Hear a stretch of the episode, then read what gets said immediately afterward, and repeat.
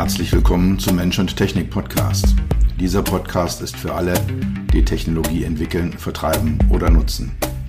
Für alle, die immer mal wieder das Gefühl haben, dass Technologie sie überrumpelt oder beherrscht. Für alle, die verstehen wollen, was Technologie mit uns macht und wie wir unser Leben zurückbekommen. Dieser Podcast ist für die, die Technologie sexy machen wollen. All die Produktentwickler, Designer, UX-UI-Profis, Produktmanager, CTOs, CEOs und für dich. Mein Name ist Dr. Peter Röska, von meinen Freunden auch Dr. Peter. Ich bin dein Gastgeber und freue mich, dass du dabei bist.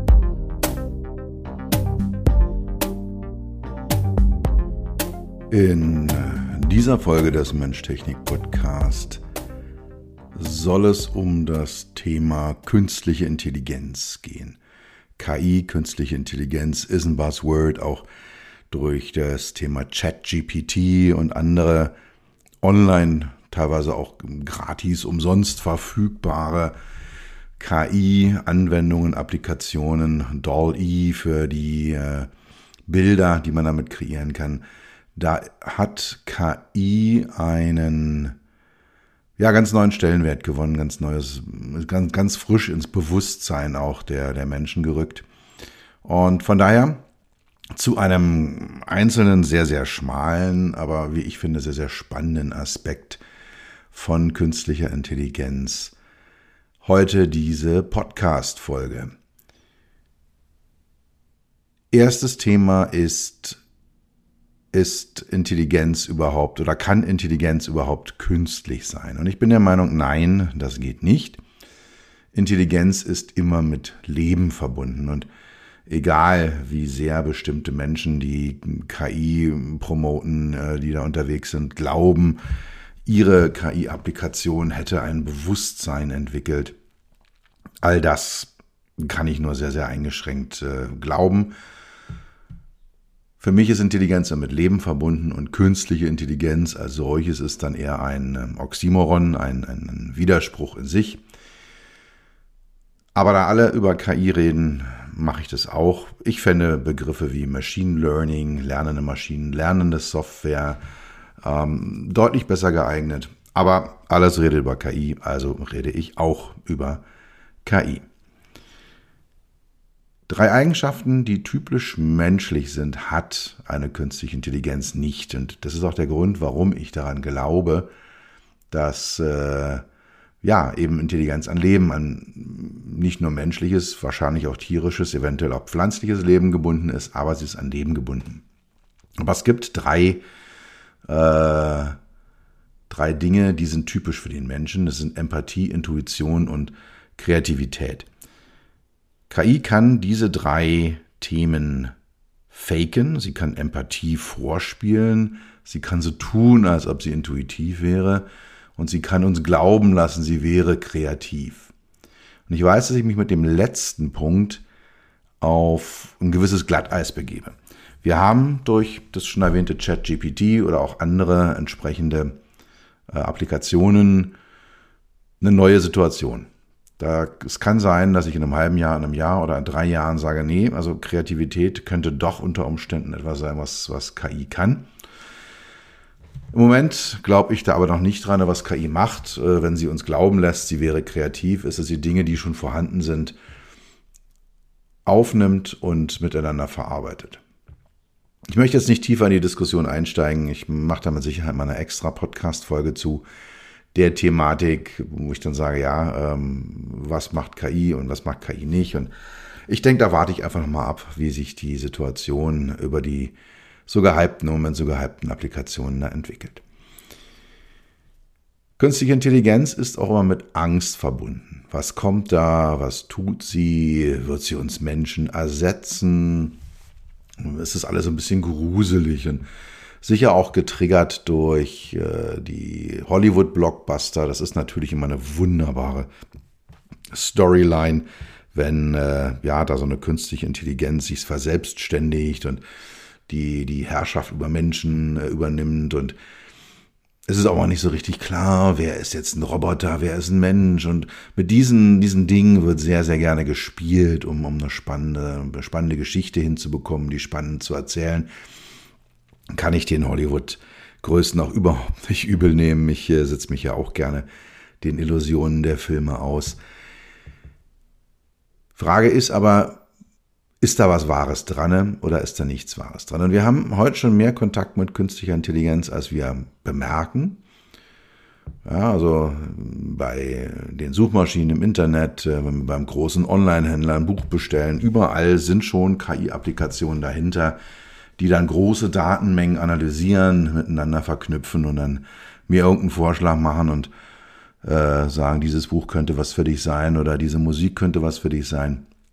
Und ich denke mir häufig, nee Leute, da liegt ihr komplett daneben. Das will ich jetzt echt nicht lesen oder hören.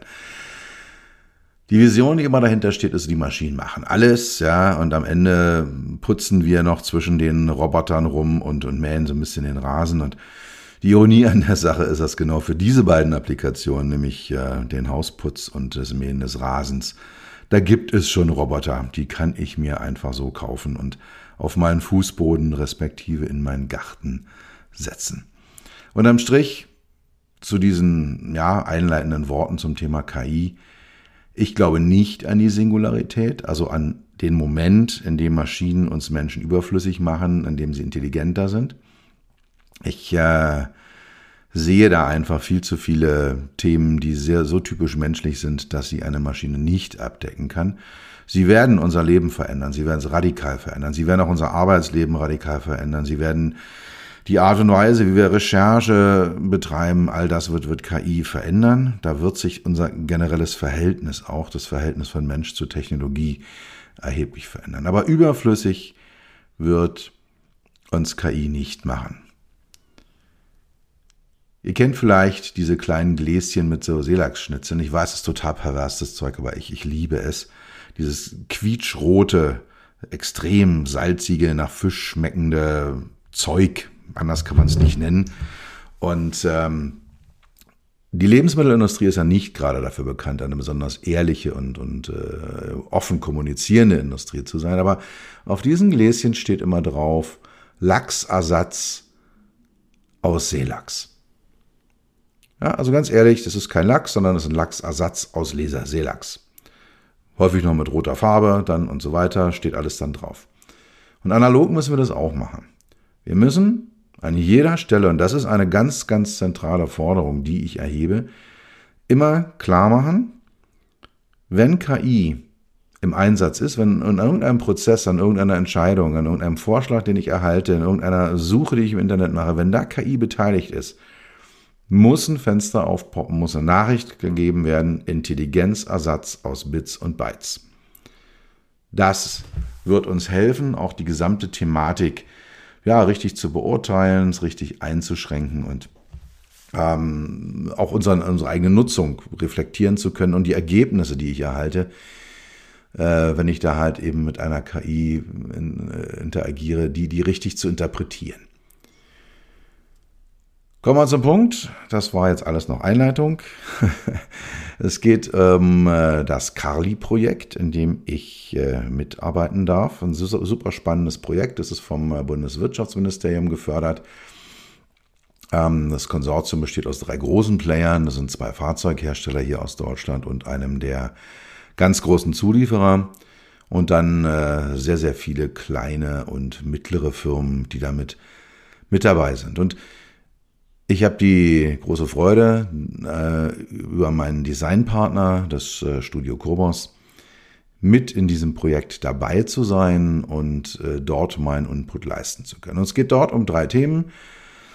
Also übergreifendes Thema künstliche Intelligenz im Fahrzeug, im Fahrzeuginnenraum. Was tun wir da? Und es gibt drei Themen. Ähm, das Thema levelkonformes Verhalten. Da geht es darum, dass ich äh, in, je nach Automatisierungslevel des Fahrzeuges darf der Fahrer, die Fahrerin bestimmte Dinge tun und darf bestimmte Dinge nicht tun. Und da geht es darum, kann ich mit KI erkennen, macht jemand etwas, was dem Automatisierungslevel angemessen ist, oder tut er oder sie etwas, was dort nicht zulässig ist. Das zweite ist das Thema Motion Sickness. Da geht es auch wieder um die Automatisierung von Fahrzeugen und der eine und die andere wird es vielleicht kennen. Wenn ich mit äh, einem Auto sitze als Beifahrer und dann lese, dann wird mir ein bisschen schlecht, ein bisschen übel. Also diese Motion Sickness, diese Sehkrankheit, äh, sagt man noch dazu. Die wird da auch mit untersucht und dann äh, ist Teil der KI eben herauszufinden, ist jemand motion sick, ja oder nein? Äh, tendiert diese Person dazu, äh, eher als andere motion sick zu werden und welche Maßnahmen kann ich denn äh, ergreifen? Von, weiß ich nicht, Fenster öffnen bis hin zur Aufforderung, guck bitte raus, äh, bis dann hin auch zum, zum Abbruch der Fahrt, wenn es gar nicht mehr anders geht. Und der dritte Bereich, und das ist der Bereich, den, äh, in dem ich sehr, sehr aktiv bin, äh, ist der Bereich HMI, Human Machine Interface, Mensch-Maschine-Schnittstelle oder wie es im Jargon des Projekts heißt, MMI, Mensch-Maschine-Interaktion. Ähm, wie wird das Thema durch KI moderiert? Und in diesem Umfeld kam die Frage auf, wie wir denn KI im Fahrzeug darstellen. Also wie können wir dieses Intelligenzersatz aus Bits und Bytes, was ich in der Einführung ja gefordert habe, wie können wir das in einem Auto umsetzen? Wie wird dem Nutzer klargemacht, dass da eine KI am Werkeln ist? Heute wird oft gar nichts dargestellt, da wird nur das Ergebnis einer KI oder einer, einer Berechnung durch eine KI dargestellt. Zum Beispiel auf den äh, Bildschirmen von, von, von Waymo ähm, wird einfach dargestellt, ja, wie diese Route jetzt läuft und äh, da wird auch mal gezeigt, äh, also Waymo, Waymo ist, ist eine, eine Google-Tochter, die autonome Autos, also vollautonome Autos in äh, Phoenix in Arizona fahren lässt. Das kann man sich rufen über eine App und dann kann man sich hinten reinsetzen und dann sitzt da keiner hinterm Lenkrad, aber das Auto fährt einen hin, wo man hin möchte. Funktioniert ganz passabel wird auch immer besser und äh, da steckt eben auch eine KI dahinter. Und ich kriege, das äh, finde ich auch eine sehr, sehr schöne Sache, als Fahrgast auf einem Bildschirm, der an der, an der Rückenlehne des, des Vordersitzes befestigt ist, mitgeteilt, was das Auto tut, was es vorhat, welche anderen Verkehrsteilnehmer es wahrnimmt. Also es gibt mir da so eine gewisse Sicherheit zu sehen, ah ja, okay, da kommt von rechts einer, aber das Auto hat den gesehen, das ist bei dem Auto abgebildet, dann wird es wohl gut gehen in dieser Kreuzungssituation. Da wird dann aber halt auch nur das, in, das Ergebnis dieser KI-Berechnungen, dieser, dieses KI-Einsatzes, dieser Nutzung von künstlicher Intelligenz dargestellt. Automatisierung bei Tesla ist ein weiteres Thema. Tesla macht das ähnlich wie Waymo dass man dort auch, wenn man im automatisierten Modus ist, angezeigt bekommt, was das Fahrzeug wahrnimmt. Andere Applikationen, mehr am Thema HMI noch dran, ist im Mercedes EQS drin. Die haben da diesen riesigen Hyperscreen drin, der gar nicht ein großer Screen ist, sondern drei Einzelbildschirme mit einer Glasfläche oben drüber, aber äh, sieht super toll aus und dort gibt es dann äh, das One-Layer HMI. Das ist dann, äh, ja, da bekomme ich dann auf der Oberfläche, das ist meistens die Kartendarstellung, bestimmte Buttons angezeigt, von der das Auto glaubt, da könnte jetzt äh, der Rasker Interesse dran haben, an dieser Playlist, an jenem Anruf, an äh, die, diesem Service. Das wird dort entsprechend alles dann, dann äh, dargestellt. Da kriege ich diesen Button, KI-basiert äh, gezeigt und kann dann mit einem einzelnen Knopfdruck bestimmte Dinge auslösen. Also in diesem Zusammenhang die Forderung, KI muss sichtbar werden und wie können wir das machen? Ich habe in dem Zusammenhang ein äh, Paper geschrieben, das steht ganz, ganz kurz vor der Veröffentlichung. Wer Interesse dran hat, äh, kann mir gerne schreiben. Da sind die Sachen, die ich jetzt hier grob anreiße, in allen Details dargestellt. Es sollte eigentlich schon längst draußen sein.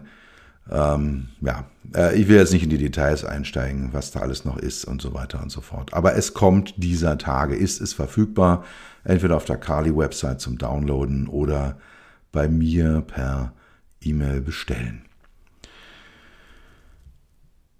Ich habe eine Systematik angewendet, um die Darstellungsarten zu sortieren, um da mal so ein bisschen ja, Struktur reinzubekommen. Und habe dann äh, die sechs Kategorien gefunden. Erstens nicht vorhanden. Zweitens abstrakt, also abstrakte Darstellung, dann eine abstrakt-figürliche Darstellung, das heißt immer noch abstrakt, aber mit gewissen figürlichen Komponenten. Dann eine figürliche Darstellung, das sind so Themen wie äh, ja, eine Comicfigur, also abstrakt, das sind dann so, so Kugeln, so glitzernde Kugeln oder ähm, irgendwelche äh, Ringe, wie wir sie auch bei, bei äh, Spracherkennern, bei Sprachassistenten haben, diese blauen flackernden Ringe, das wäre abstrakt, abstrakt figürlich wären so, ähm, ja, auch so Comicfiguren, aber bei denen eindeutig sichtbar ist, dass es noch sehr, sehr abstrakt ist. Also wir haben so, so Zeichentrickköpfe, die so auseinandergehen können oder, oder die Farbe ändern können. So Punktewolken, die so, so ein Gesicht nach, äh, nachstellen. Also so sowas äh, habe ich unter abstrakt figürlich zusammengefasst. Figürlich wäre dann alles, was äh, im Zeichentrickfiguren sind. Da habe ich dann halt eben einen, einen wirklich sichtbaren Avatar. Es kann ein kleines lustiges Männchen sein oder eine kleine lustige Frau, die sich da über den äh, Bildschirm bewegt. Das kann auch ein Tier sein, eine Pflanze, die mit einem kommuniziert, die halt dann ähm, auch gewisse menschliche Reaktionen hat, die dann vor Wut rot wird oder die, die äh, sich freut mit einem breiten Grinsen. Also solche Sachen äh, würde ich dann unter figürlich zusammenfassen. Und dann eine realistische Darstellung. Das ist im Prinzip die Fortsetzung der Figürlichkeit, aber mit sehr realistischen bis hin zu fotorealistischen Darstellungen. Die letzte, die sechste Variante ist dann das Thema integrierte Darstellung, dass also bestimmte Elemente, die ohnehin im HMI vorhanden sind, Buttons, Hintergründe, Slider, Rahmen, dass die so ähnlich wie eine abstrakte Darstellung der HMI, ähm, ja, äh, abstrakte Darstellung der KI, die KI im HMI repräsentieren. Das war mal so die grundlegende Sache, also die sechs Kategorien, nicht vorhanden, abstrakt, abstrakt, figürlich, figürlich, realistisch, integriert. Und da habe ich dann mal eine erste Analyse gemacht im Bereich Technologie und Automobil. Bin zu dem Ergebnis gekommen, dass es kein Ergebnis gibt. Das ist ein sehr, sehr dünnes Ergebnis, was da ist. Also dieser blaue Ring, den ich schon erwähnt habe bei, bei Sprachassistenten, ist so eine Darstellung. Es gibt so ein paar Sachen mit so einer Roboteranmutung. Tesla hat da was in der Pipeline. Und dann gibt es den Nomi von NIO. NIO ist ein äh, Elektroautohersteller aus China. Und die haben auf ihrem Armaturenbrett, äh, sieht aus wie so ein, so ein äh, 80er Jahre Wecker, so eine, so eine Kugel mit so einem abgeflachten Display vorn dran. Und da ist dann ein äh, Gesicht drauf, ein extrem stark stilisiertes Gesicht, so, ja, wie so ein, so ein Emotikon. Äh, es kann lachen, es kann weinen, und da kommt noch eine Hand dazu, die dann auch noch mal ein bisschen mitgestikuliert. Also das ist das, was da im Prinzip vorhanden ist. Und gerade der Nomi, ähm, ich halte den für eine sehr chinesische Lösung. Die Chinesen lieben den auch, ist ein chinesischer Hersteller. Von daher passt es sehr, sehr gut in den Markt rein. Ich wage zu bezweifeln, dass äh, diese Art der Darstellung in europäischen Märkten erhöhte Akzeptanz findet. Mag sein, dass ich mich da täusche, aber ich möchte es nicht auf dem Armaturenbrett haben. Nachdem also relativ schnell klar war, da ist in der Technologie nicht viel da, was uns mal als Benchmark, als Inspiration dienen kann, habe ich die Analyse erweitert auf Filme und künstlerische Darstellung. Also wie wird in Filmen künstliche Intelligenz dargestellt? Und habe festgestellt, ja, es gibt eigentlich alle Arten von Darstellung. Also die genannten, ich lasse jetzt mal äh, die Nicht-Darstellung weg, die macht da keinen Sinn, aber äh, die anderen fünf übrig geblieben, die gibt's alle irgendwie. Also die abstrakte Darstellung ohne jeden, ja, ich sag mal, menschlichen Lebensbezug. Klassisches Beispiel ist der Hall 9000 aus Odyssee im Weltraum. Das ist so eine rote Linse, äh, die halt dann ja immer flackert und und äh, oder ja pulsiert, äh, wenn er redet und der, der Hall 9000 kommuniziert auch sehr, sehr stark über Sprache. Da ist die Visualisierung, also die ja, visuelle Darstellung, sehr, sehr reduziert und extrem abstrakt. Das heißt, wenn ich nur diese rote, dieses rote äh, Licht äh, sehen würde, hätte ich keine Chance, da irgendwie äh, was rauszulesen oder eine Kommunikation mit, mit der Maschine aufzubauen. Ähnlich ist es bei Whopper in, in War Games. Das ist so ein Film über einen Menschen, der eine Simulation äh, vom Dritten Weltkrieg startet mit einer künstlichen Intelligenz und dann äh, tritt eben diese Vermischung von Realität und KI, von Echt und KI, von Leben und KI auf, äh, indem das dann halt äh, ja ausgefochten wird, indem dann plötzlich man sich nicht mehr sicher ist, äh, findet der jetzt wirklich statt, der dritte Weltkrieg oder nicht. Und da ist es so eine Matrix aus orangen äh, Quadraten, die halt dann äh, entsprechend äh, sich bewegt, flackert, äh, Dinge tut und macht, um halt darzustellen, hey, ja, hier ist künstliche Intelligenz am äh, ist aktiv, ist am Arbeiten. Thema abstrakt figürlich, also immer noch sehr stark abstrakt gehalten, aber figürlicher gibt es auch eine ganze Reihe Beispiele, zum Beispiel Tars und Case aus Interstellar. Das sind so, ja, ich sag mal, kubische Figuren, die, eigentlich sind es äh, Kästen, ähm, die halt, ja, weiß ich nicht, zwei Meter hoch, Meter breit, einen halben Meter tief sind und die aber dann so Gliedmaßen ausklappen können und mit denen können sie dann laufen, die können sie in ihre Form dann beliebig ändern. Also immer noch relativ abstrakt die ganze Geschichte, aber schon mit deutlich mehr figürlichen Anteilen. Vicky aus iRobot ist auch so, so eine äh, Punktewolke, die sich da bewegt. Oder Gerti aus Moon, auch das sind so, ähm, ja, abstrakt figürliche Darstellungen von künstlicher Intelligenz, wie sie in diesen Filmen entsprechend auftreten. Figürlich, klassisches Beispiel ist R2D2 und äh, C3PO aus Star Wars, also die beiden äh, äh, Androiden, äh, Sympathieträger, die wir dort haben. Die, ja, der eine ja nun mal so ein bisschen hektisch und der andere so ein bisschen gelassen witzig. Ja, die dann da mal durchs äh, Bild rollen oder äh, laufen und sich da an der Handlung entsprechend beteiligen. Das ist immer ein klassisches Beispiel für eine figürliche Darstellung ähm, dann die, die Am Amria, äh, die Maria aus, aus, aus Metropolis. Ist auch eher so ein Roboter-ähnliches äh, äh, Objekt, was sich da entsprechend bewegt.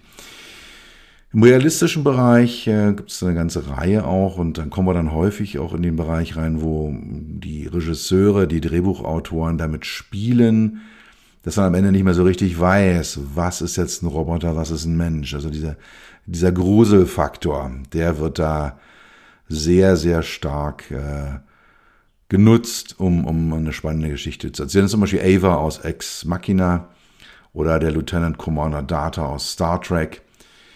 Da äh, wird dann halt eben mit diesem Gruselfaktor gerne mal gespielt. Und auch äh, für die integrierte Variante habe ich äh, was gefunden. Äh, das ist der Film AI, also AI, Artificial Intelligence. Dort werden ähm, in dem Moment, wo künstliche Intelligenz im Einsatz ist, immer Bilder überlagert, zum Beispiel über Gesichter oder über, da gibt's dann auch so Außerirdische mit so, so glänzenden Gesichtern und da werden dann halt eben, wenn KI im Einsatz ist, dort immer wieder äh, ja, andere Gesichter, echte Gesichter überlagert.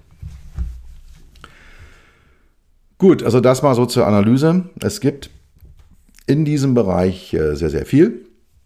Es gibt ähm, wunderbare Darstellungen und es ist ja auch bekannt, äh, dass das äh, vielfach wir Technologiedesigner, HMI-Designer gerne mal bei den Filmleuten ein bisschen spickeln, ein bisschen gucken, was machen die denn, weil die natürlich mit ja, einer unglaublichen Fantasie ausgestattet sind und äh, Zeit und Raum haben, solche Sachen auch intensiv zu Ende zu denken und auszuprobieren und sich das auf dem Film anzuschauen und zu sagen, oh, das funktioniert, das funktioniert nicht. Also ist schon manchmal ein sehr, sehr schöner, äh, äh, sehr schöne Inspiration, sich mal so einen Science-Fiction-Film anzuschauen. Wie sehen denn Filmleute die, die Zukunft der Welt, die Zukunft der Technologie?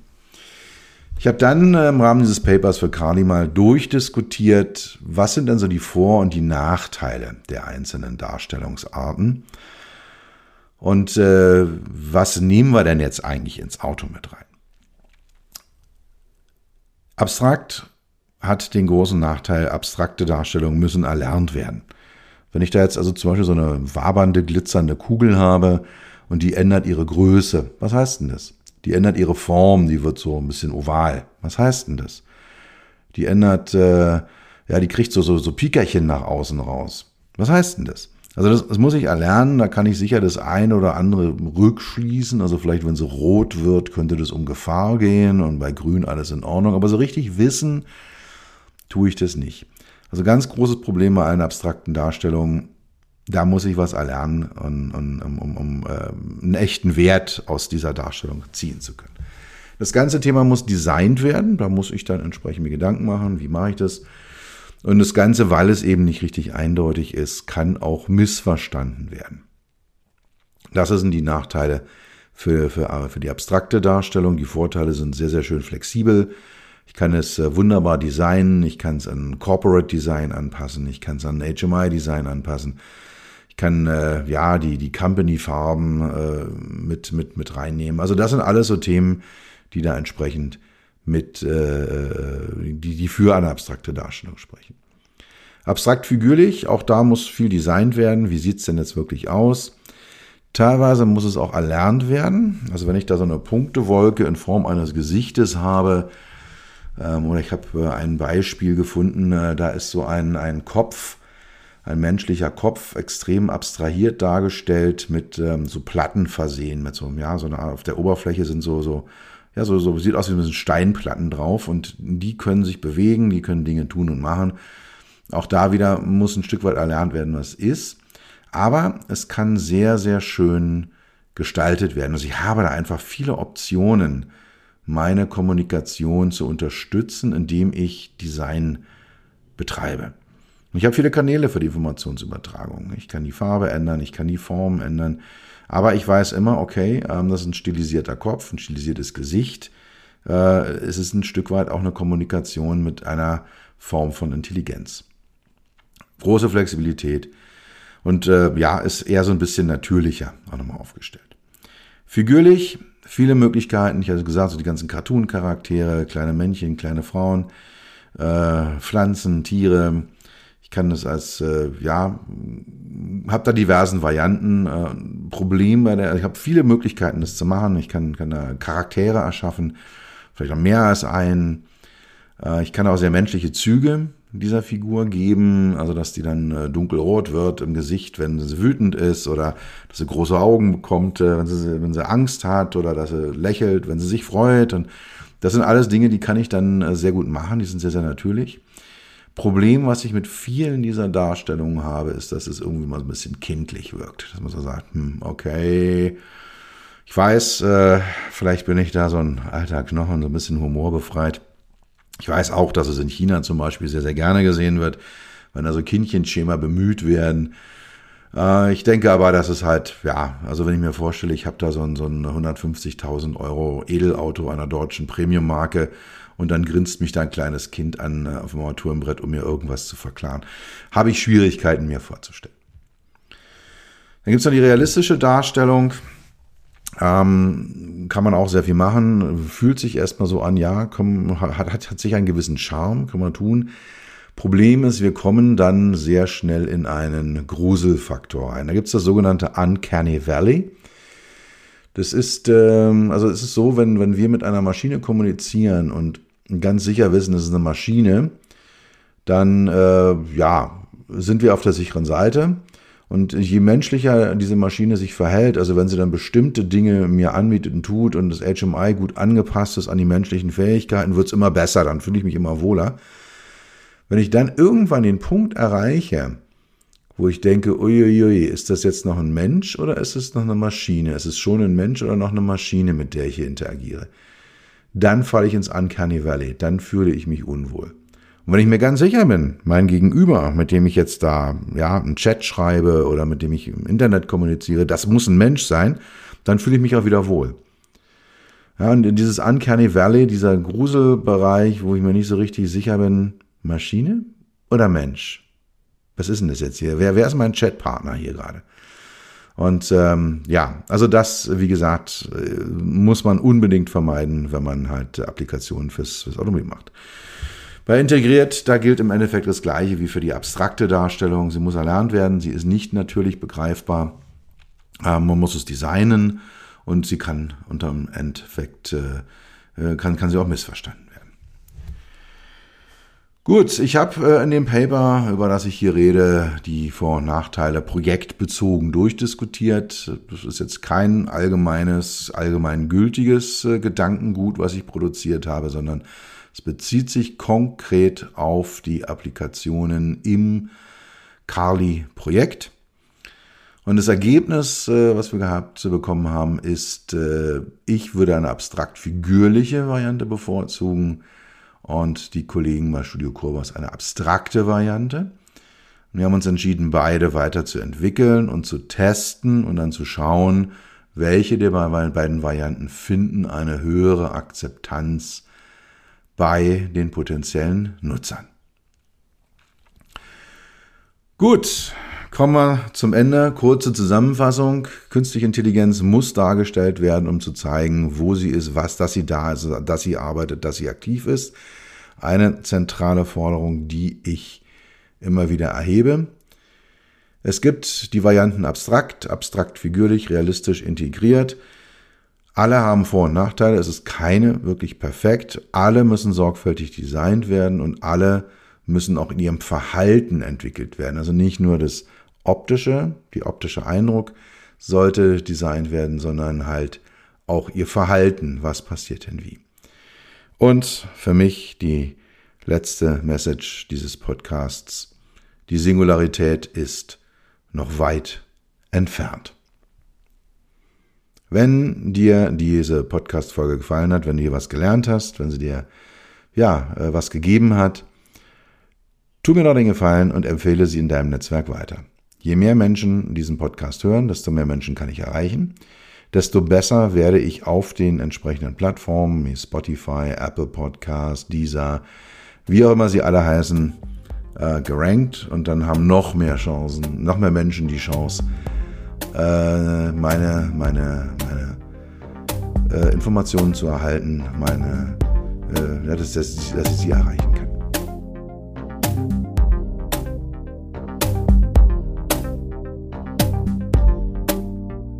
Das war's für heute. Ich bedanke mich dafür, dass du Zeit mit mir verbracht hast. Du hast etwas für dich getan, was dir keiner mehr nehmen kann.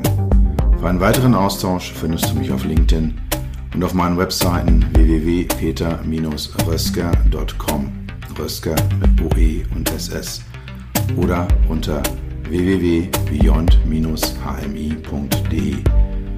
Bis zum nächsten Mal, pass auf dich auf und bleib gesund.